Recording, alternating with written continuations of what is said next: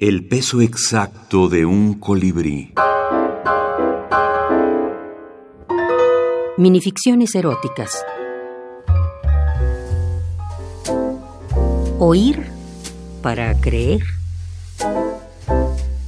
Era tan enemigo del obsceno que cuando abrió un agujero en la pared de al lado donde una pareja de jóvenes producía rasguidos de sábanas, rodares de troncos sobre el piso y gemires de pájaros colmados, él puso, respetuoso, el oído allí, no el ojo vil.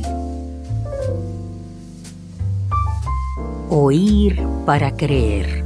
Eugenio Mandrini. Eros y Afrodita en la minificción.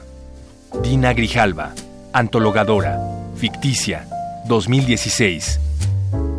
Cuando hablamos de erotismo, yo creo que toda la literatura erótica es así y con la minificción esto se intensifica. Bueno, lo más importante es lo que no es solo lo dicho, sino lo, sugerido, lo que se evoca en la mente de quien lee. Entonces es otra parte muy interesante de la minificción, que es un género que siempre despierta la participación de quien lee. Es un género que, que no se puede leer de manera mecánica, que siempre quien lee participa activamente. Y bueno, cuando es minificción erótica esto es muy interesante.